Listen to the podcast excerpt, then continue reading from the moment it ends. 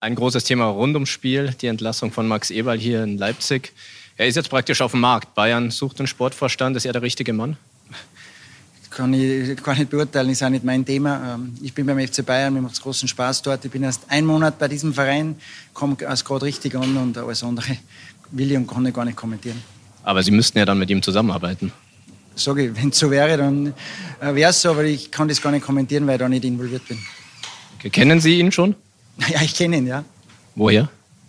Er hat bei RB Leipzig gearbeitet, ich bei Red Bull Salzburg und wir kennen uns schon länger aus der Fußballszene, auch davor schon von Gladbach. Dann wird es ja ganz gut passen, oder? Wie gesagt, ich kann dazu nichts sagen. Danke. Bayern Insider. Der Fußballpodcast mit Christian Falk. News, Hintergründe, Transfers und alles rund um den FC Bayern. Servus beim Bayern Insider. Mein Name ist Christian Falk und ich bin Fußballchef bei Bild. Danke, dass du reinhörst.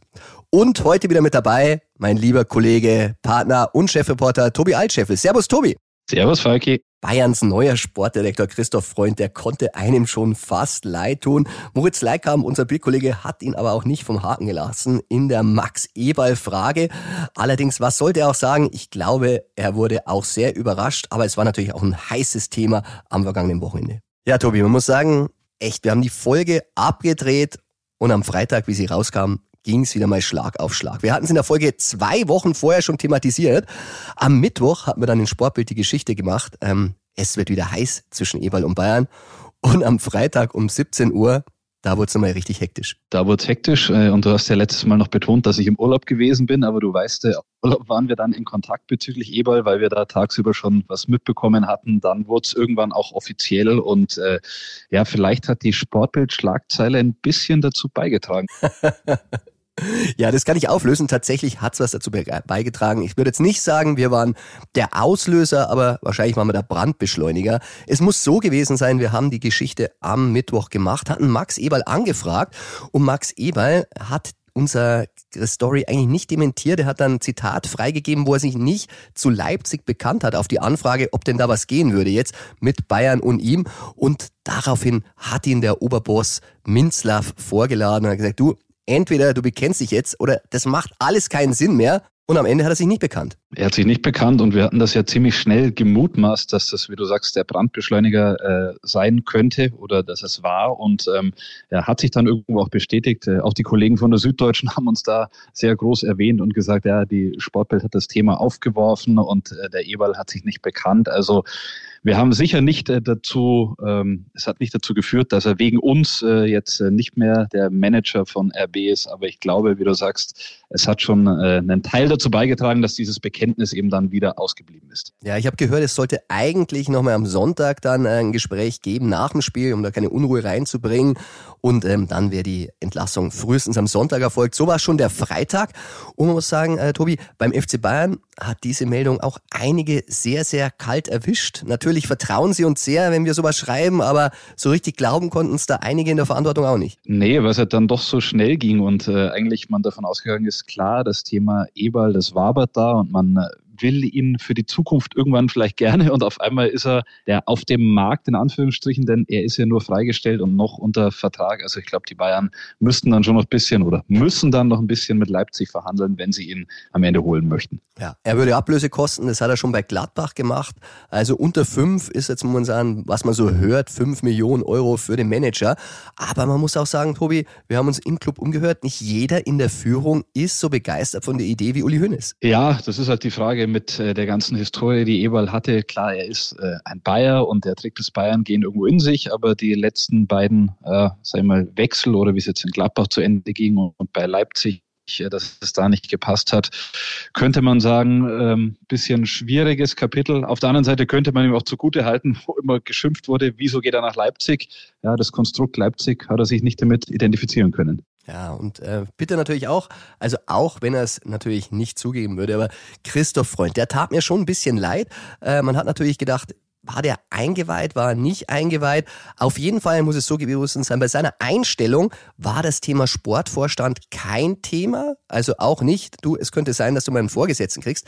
Das ist natürlich schon anders wie damals bei Hassan Salihamidzic. Dem wurde klar kommuniziert, ähm, du machst jetzt den Job hier, Sportdirektor, und wenn du es drei Jahre lang gut machst, so lange läuft ja der Vertrag damals, ähm, dann wirst du Sportvorstand. Und Hassan hat im ersten Interview, das wir damals mit ihm gemacht haben, ganz klar gesagt von sich aus, also er duldet niemand über sich. Ja, erinnere ich mich noch gut dran. Das war ganz klar bei ihm. Und eigentlich, wie du sagst, im Verein bei Bayern war das Commitment eher, der Freund soll jetzt mal machen bis zum Ende des Jahres und dann schaut man, ob er der Sportvorstand werden kann oder nicht. Und jetzt war er, glaube ich, selbst ein bisschen überrumpelt, dass das eine Eigendynamik angenommen hat. Ja, ich glaube, Uli Hoeneß, der hatte den Plan ja schon wirklich sehr, sehr lange, also seit Jahren damals, äh, wie es darum ging, wer wird der Nachfolger von Sammer, war das sein Mann. Der Ebal damals war Rummenigge nicht überzeugt, der wollte den Philipp Lahm haben. Am Ende haben sich beide so ein bisschen die Kandidaten kaputt gemacht. Ähm, bei Ebal war dann die Entscheidung, man zahlt keine Ablöse an Gladbach. Bei Lahm, der hat dann selber hingeworfen, weil er gesagt hat, der macht nur Vorstand. Und am Ende wurde es dann der Brazzo. Jetzt ist Ebal wieder heiß und man muss sagen, äh, wir haben auch von ein paar Treffen gehört, die am Tegernsee stattgefunden haben. Eins muss in diesem Sommer gewesen sein, wo Ebal Mittag da war, 2022, wissen wir auch von einem Treffen. Also Hoeneß hat die ganze Zeit eigentlich dieses Thema am Kochen gehalten. Ja, es ist so ein bisschen die zweite Geschäftsstelle des FC Bayern dort am Tegernsee bei Uli Hoeneß zu Hause. Wir hatten darüber berichtet, Christoph Freund, der wurde äh, im Haus von Uli Hoeneß mehr oder weniger überzeugt und verpflichtet. Max Eberl hat vorbeigeschaut. Also man braucht gar nicht so sehr hinter die Fassade zu blicken, um zu sehen, äh, da laufen die Fäden zusammen und da sitzt das Machtzentrum des FC Bayern noch immer. Ja, man muss sagen, ähm, Max Eberl hat natürlich den großen Vorteil, du hast erwähnt, er hat schon mal bei Bayern gespielt, eigentlich eher bei den Amateuren, aber damals der Jahrgang mit Didi Hamer, Markus Babbel, da war er dabei, Christian Nährlinger und das verbindet ihn natürlich mit dem Verein. Und man muss sagen, ähm, es gibt ja auch so ein bisschen Kritik momentan, wenn man die Delegation der Bayern sieht, einige sprechen, da sind ja nur noch Finanzer da, so ein Fußball äh, Spieler, ein Ex-Spieler würde der ganzen Sache gut tun. Wie siehst du das?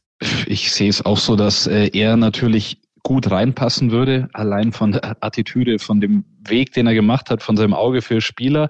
Auf der anderen Seite kann man natürlich sagen, so wie es jetzt im Sommer war, es war ja nicht schlecht. Also der Sportausschuss war vielleicht ein bisschen groß, aber auch äh, der Jan-Christian Dresen hat sich bei den Transfers schon damals, als Uli Hoeneß im Gefängnis war, hat er sich sehr bewährt. Jetzt hat er sich auch wieder mit sportlicher Expertise ausgezeichnet. Ähm, also es ist schon klar, dass es da auch ein paar Diskussionen gibt. Brauchen wir das? Brauchen wir die Sportkompetenz? Ähm, kann ich verstehen. Ja, und man muss sagen, es wird jetzt erst noch ein bisschen Ruhe drin sein. Wir haben herausgefunden, die nächste Aufsichtsratssitzung wird das E-Ball-Thema dann auch an höchster Stelle thematisieren. Die soll in der Woche vom Montag, dem 13. November sein. Oft ist es ja dann direkt am Montag. Und dann wird das Thema wirklich erstmals offiziell behandelt, weil bisher ist es selbst im Club unterm Radar, also eigentlich nur bei Uli Hoeneß am Tegernsee gelaufen. Von dem her wird das dann nochmal interessant werden. Aber Tobi, äh, wir haben eine Hörerfrage, die das Thema was und wie und wer entscheidet bei Bayern Transfers aktuell und in Zukunft nochmal behandelt. Hören wir doch mal rein. Servus Falki, hier ist Robert aus Hannover. Ja, Neppe, Freund, vielleicht künftig Eberl. Wer entscheidet eigentlich bisher bei Transfers und Vertragsverlängerungen? Welche Entscheidungen ja, fallen die leitenden Angestellten? Welche trifft der Vorstand vielleicht auch noch? Äh, geschweige denn ähm, wann ist Zustimmung des Aufsichtsrats erforderlich? Und was ändert sich künftig, wenn wir dann wieder einen Vorstand haben? Eberl, wie läuft's heute? Wie läuft's dann? Ja, Tobi, gute Frage von Robert aus Hannover. Man muss sagen, die ist momentan äh, nicht so richtig klar. Ganz früher, muss man sagen, war es eigentlich sehr geordnet. Da gab es einen Sportvorstand und der hat es quasi in die Hand genommen, das war der Brazzo und der musste sich das natürlich absegnen lassen der musste sich das absehnen lassen. Und ähm, wenn ich es richtig im Kopf habe, dann war Oliver Kahn der CEO, der eingeführt hat, dass die einzelnen Vorstände in der Aufsichtsratssitzung sprechen. Also da hat dann quasi der Hassan Salihamidzic vorgeschlagen und vom Aufsichtsrat sich absegnen lassen. Also da gibt es so einen Betrag, 25 Millionen Euro war das immer. Das ist heutzutage natürlich äh, sehr, sehr wenig, vor allem weil das Gehalt auch noch da eingerechnet ist. Also fast jedes Paket muss vom Aufsichtsrat abgesegnet werden. Und im Moment ist es natürlich alles ein bisschen anders gewesen. Man muss sagen, äh, dieser Transferausschuss, über den wir viel gesprochen haben, also die glorreichen Sieben, die haben das quasi in der Gruppe besprochen. Da waren natürlich schon alle mit am Tisch, die das entscheiden konnten, mit ähm, zwei, drei Aufsichtsräten. Also Heiner ist Oberaufsichtsrat, Hönes ist drin, Rummenigge und mit CEO Dresen, der das natürlich umgesetzt hat. Neppe war mit drin und die haben das eigentlich schon immer so vorbereitet, dass eigentlich nicht mehr viel zum Absegnen gab. Ja, trotzdem war es, glaube ich, dem Herbert Heiner als Vorsitzender des Aufsichtsrats dann wichtig, alle nochmal mitzunehmen und da Bescheid zu geben. Aber wie du sagst, wenn in dem äh, Sportausschuss was entschlossen wurde, dann gab es, glaube ich, keinen Aufsichtsrat, der gesagt hat, nein, da äh, sträuben wir uns dagegen. Und was auch noch ganz wichtig ist, bei der letzten Sitzung, da ging es nicht nur darum, wie sind die Kompetenzen bei Transfers von Spielern, sondern auch bei beispielsweise einer Trainerentlassung. Da ging es nicht bei Julian Nagelsmann ein bisschen ja, ich glaube, da wurde der ein oder andere äh, Verantwortliche übergangen. Äh, das hatte wirklich Brazzo und Kahn äh, relativ schnell über die Bühne gebracht und äh, da wurde der Aufsichtsrat vor vollendete Tatsachen gesetzt. Genau, und das soll künftig äh, nicht mehr passieren und deswegen wurde sozusagen ein Protokoll festgelegt für Personalentscheidungen, also nicht nur Spielertransfers, sondern äh, auch zum Beispiel Entlassungen, Entlassungen von Angestellten, von hohen Angestellten, von dem Trainer und äh, dass dieses Protokoll einzuhalten ist und es eben keine Alleingänge mehr gibt. Ja, und da muss man sagen, ähm, wer macht's jetzt? Jetzt hat's tatsächlich Freund in der Hand. Das ist jetzt seine Bewährungsphase, seine Bewährungszeit. Und man muss sagen, ähm, bei einer Personalie, die uns jetzt auch beschäftigen wird, da hat er den ersten Schritt gemacht, denn er war es, der Jerome Boateng angerufen hat. Neues von Jerome Boateng. Tobi, also Jerome Boateng war noch eine Hammermeldung, die am Wochenende reinkam. Sky hatte es vermeldet, dass er beim FC Bayern plötzlich Thema ist. Ich muss sagen, in meiner Facebook-Gruppe wurde ich da oft danach gefragt, äh, warum geht Bayern da nicht ran? War lange beim Bayern überhaupt kein Thema. Dann aber doch. Du sagst es richtig, eine Hammermeldung und der ausschlaggebende Faktor dafür war das Pokalspiel in Münster tatsächlich, weil dort ein Innenverteidiger nach dem anderen ausgefallen ist äh, und die Bayern dann gemerkt haben, sie müssen was machen, auch weil es bei Mathis de Licht ein äh, bisschen ernster ist. Ja, dann muss man sagen, zu Mathis de Licht haben wir auch eine Hörerfrage, die spielen wir doch bei der Gelegenheit gleich mal ein. Hallo, Christian Feig. Mein Name ist Manuel und ich habe die Frage, was hat Tuchel gegen Mathis de Licht?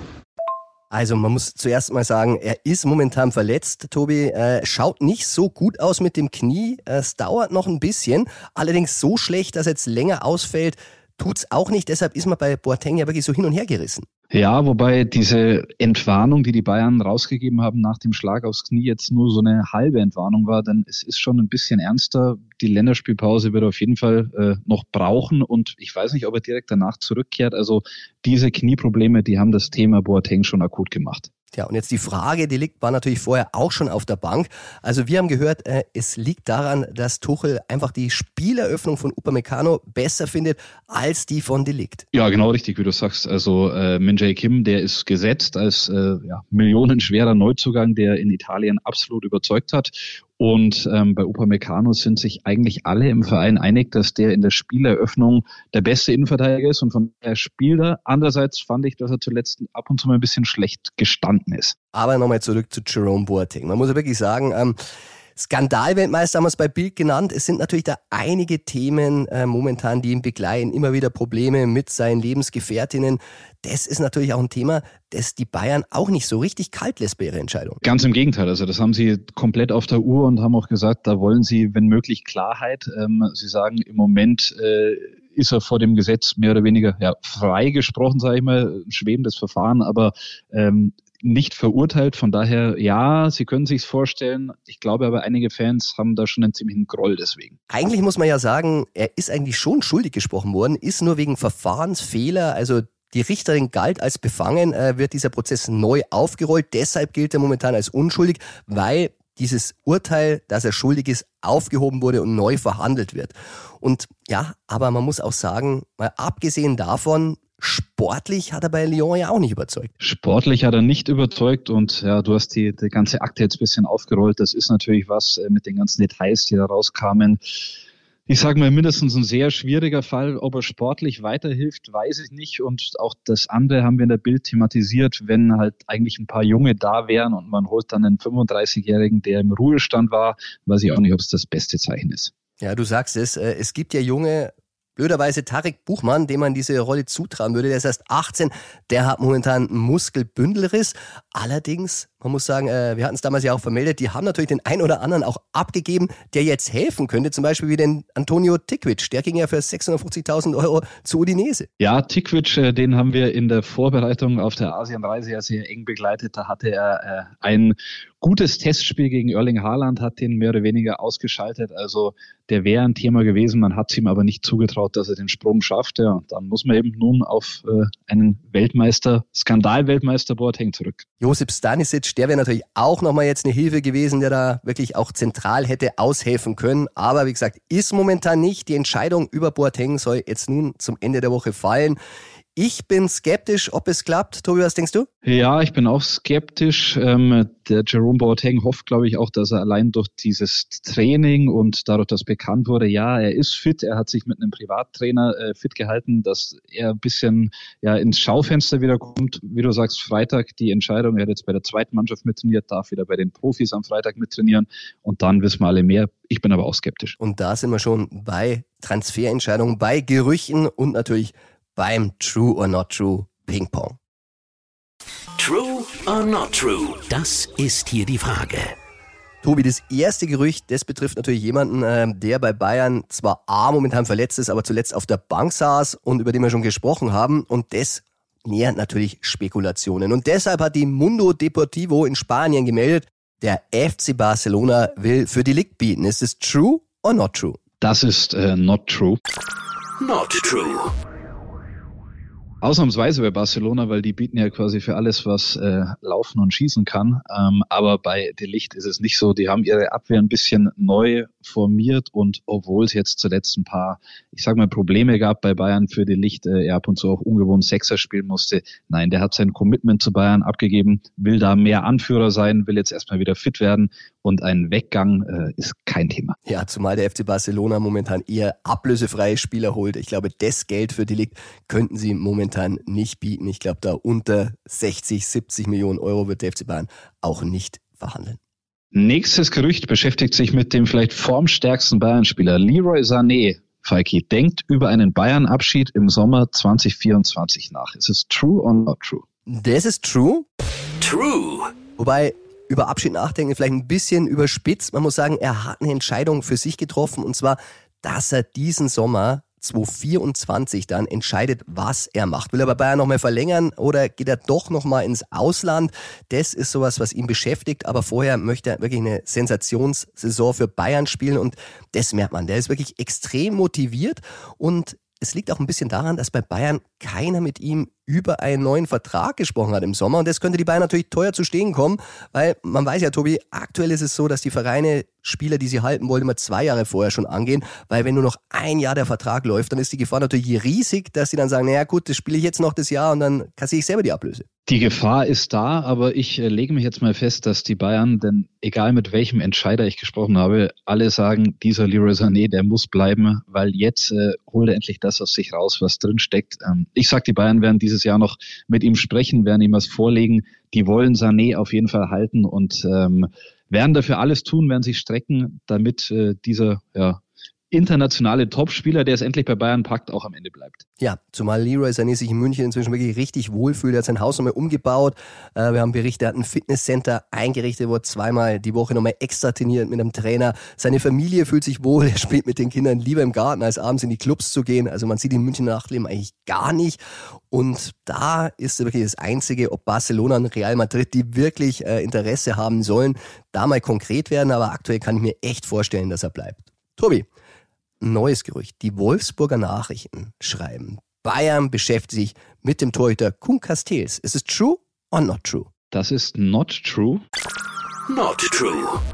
Endlich wieder das Torhüter-Thema, hatten wir ja schon lange nicht mehr. Und ähm, ich musste ein bisschen lachen beim Spiel der Bayern in Kopenhagen, weil natürlich äh, beim F Krabara, der Torwart, über den wir so oft gesprochen haben, äh, drin stand. Der wechselt nun tatsächlich nach Deutschland, äh, nach Wolfsburg. Castells geht, aber die Bayern sind auf der Torwartposition jetzt eigentlich mal klar.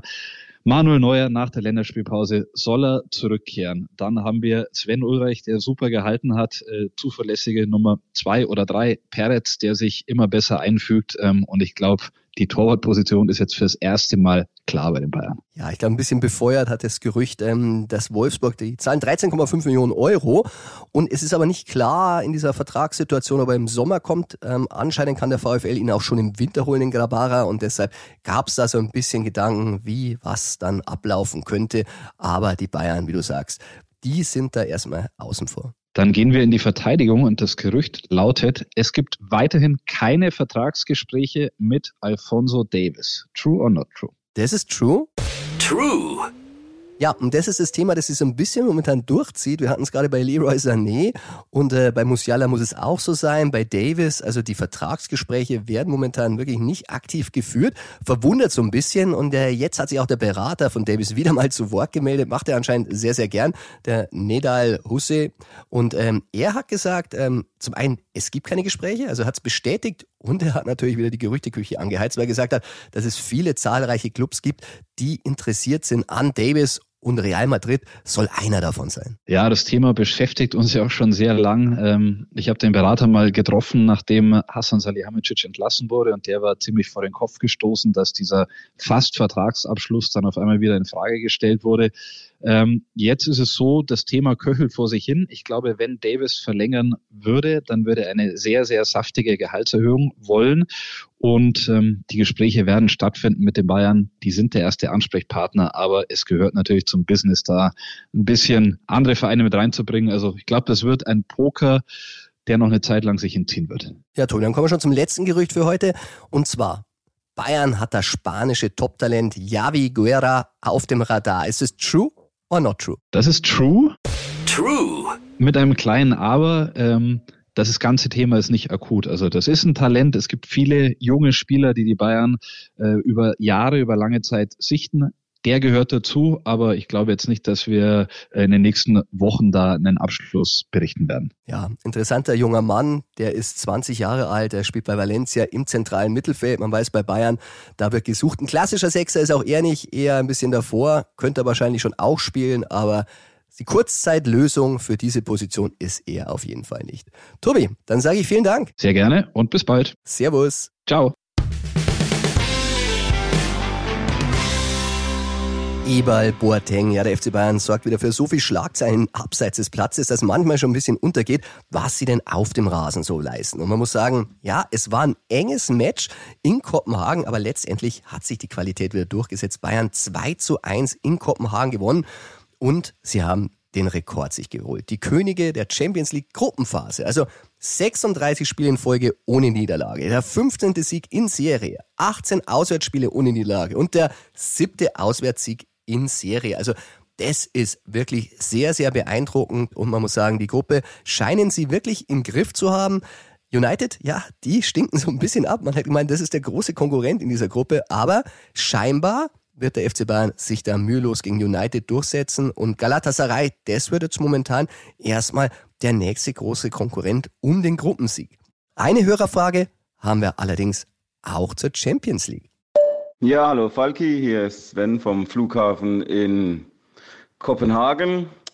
Ähm, Kollege Uli Köhler hat sich gerade beschwert, dass die gestrige Mitternachtsgala doch recht mau ausgefallen sei nach dem Champions League-Sieg der Bayern. Äh, ist das true or not true? True or not true? Diese Frage gebe ich weiter an meinen lieben Kollegen Moritz Leikamp, weil der war für uns in Kopenhagen. Moritz, was sagst du? True or not true? Ja, schon true. Äh, mich wundert es auch nicht ganz, dass Uli Köhler das erzählt hat. Er saß äh, während des Abends schon neben mir und hat sich da schon ein bisschen beklagt, dass die Stimmung auch schon mal besser war. Es war ein bisschen ein Spiegelbild des Spiels auch.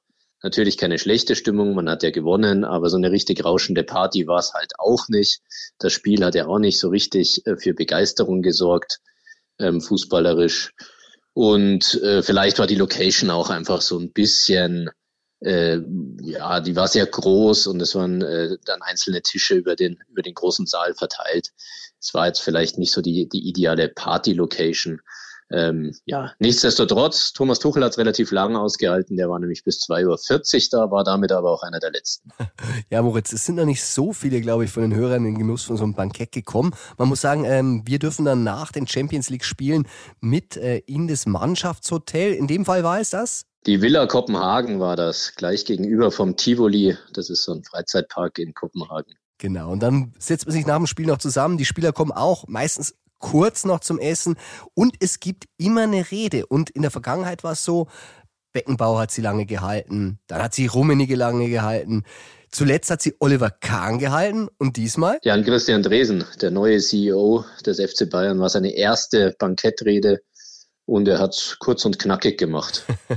Was hat er denn gesagt? Ja, er hat vor allem ne, der Mannschaft natürlich gratuliert zum Sieg ähm, und ist dann auf einen Spieler ganz speziell eingegangen, nämlich Sven Ulreich.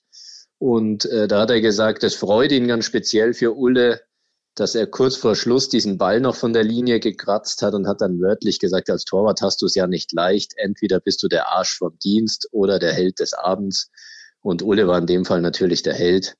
Und da gab es auch dann nochmal im Saal ganz, ganz großen Applaus für Ulle persönlich. Und das hat den natürlich, äh, also hat Sven Ulreich natürlich dann auch nochmal richtig gefreut. Ja, das war tatsächlich eine Heldentat, die Ulle da zum Schluss nochmal gemacht hat. Ein Ball von der Linie gekratzt, ganz, ganz wichtig. Ja, Moritz, und so ein bisschen kulinarisch. Ich weiß noch, äh, ich war zuletzt in Paris in der letzten Saison, da war es relativ cool. Da haben sie so ein Flying Buffet gemacht, war mal ein bisschen eine lockere Veranstaltung. Wie war es denn diesmal? Ja, diesmal war es auch eher das klassische Buffet, also eine, eine lange Tafel ähm, die man von zwei Seiten praktisch begehen konnte oder sich von zwei Seiten das Essen holen konnte. Und auch von den Speisen war es jetzt eher klassisch. Also es gab Rinderfilet und ähm, Geflügel mit Pilzsoße dazu.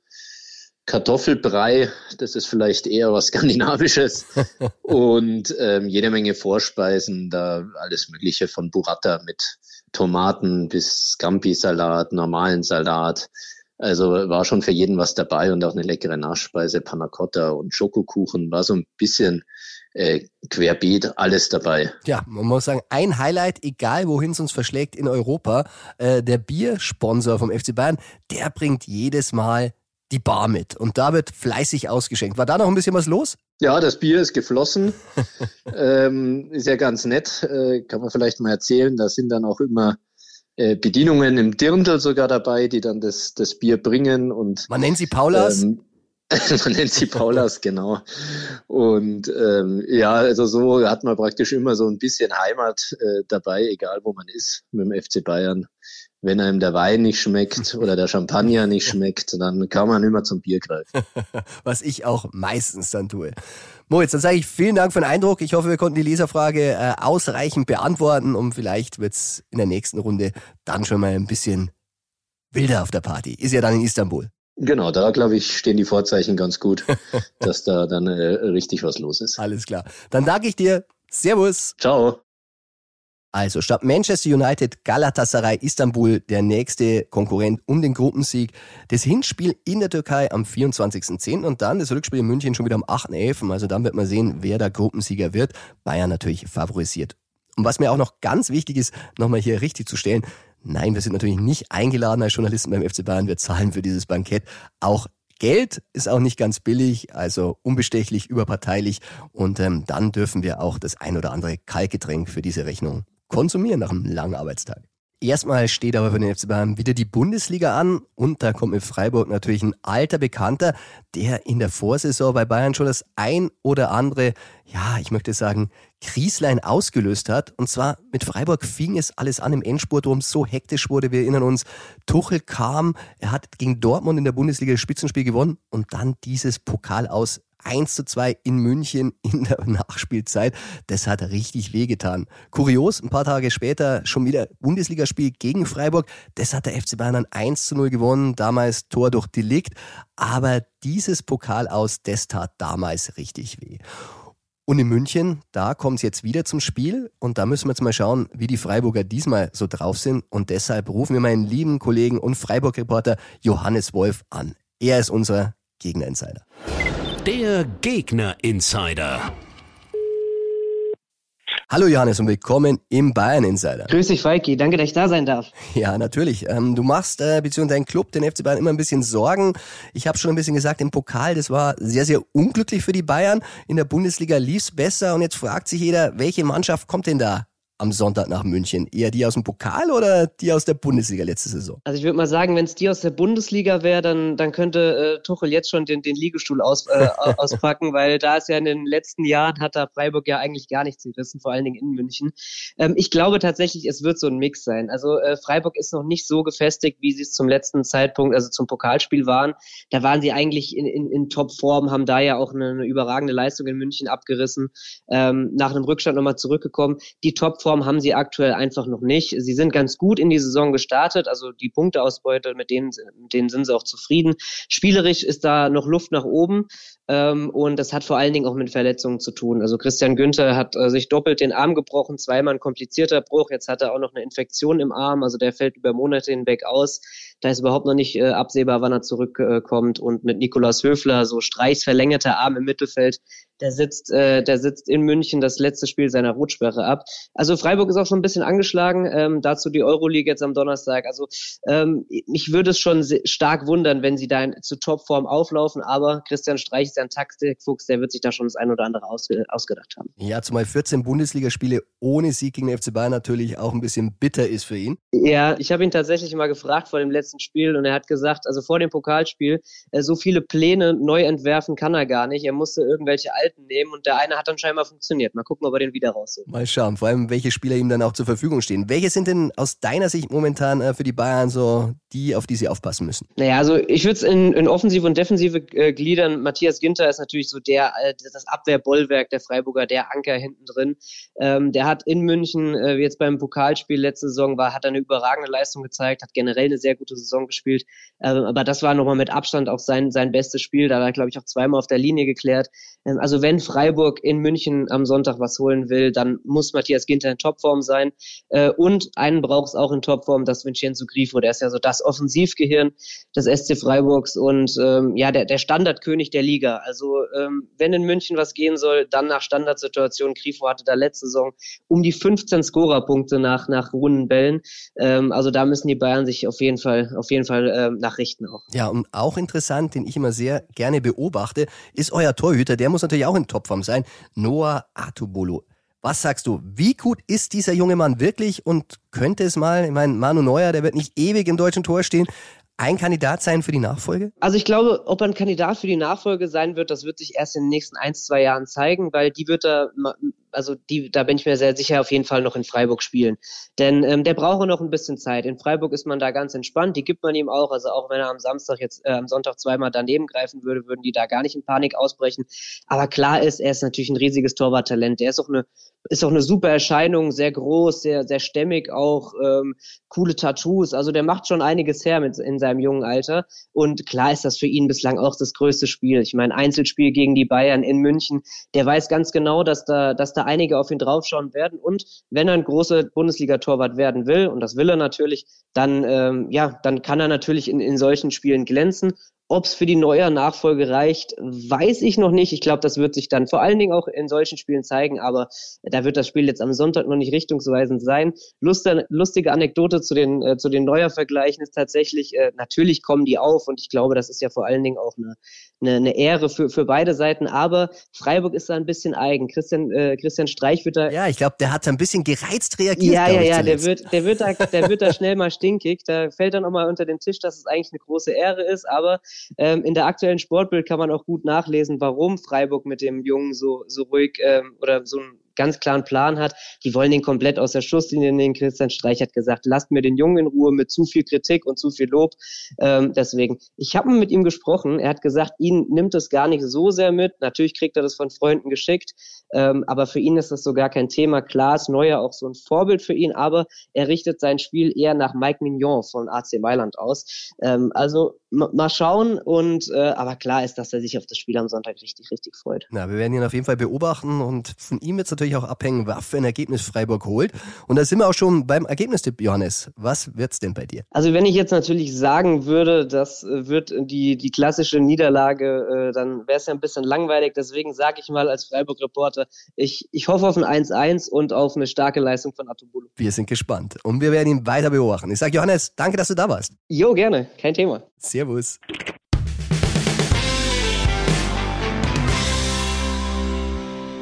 Ja, und das war's auch schon wieder mit der aktuellen Folge Bayern Insider. Ich hoffe, dir hat Spaß gemacht. Wenn ja, du weißt ja, abonnier den Bayern Insider in deiner Podcast-App. Ja, und was ich noch erzählen kann zum Schluss, ich war am Donnerstagabend in der Premiere von Generation Wembley. Das ist eine neue Doku, die hat Bayern äh, in Kooperation mit Amazon gedreht aus Material von dem legendären Champions League Sieg 2000. 13 mit den Wembley-Helden natürlich Ian Robben, Frank Ribéry, Basti Schweinsteiger, Philipp Lahm und, und, und. Und ich kann jetzt schon sagen, großes Gefühlskino. Und wenn du daran denkst, wo ist das Champions League-Finale 2024? Genau, wieder in Wembley. Und wenn du natürlich dann einen Londoner Kapitän der englischen Nationalmannschaft hast, wo natürlich das Wembley-Stadion ein Wohnzimmer ist, dann kannst du sagen, in dieser Saison, in der Königsklasse, da geht für den FC Bayern um den Champions League-Sieg aber bestimmt ein bisschen was. Immer.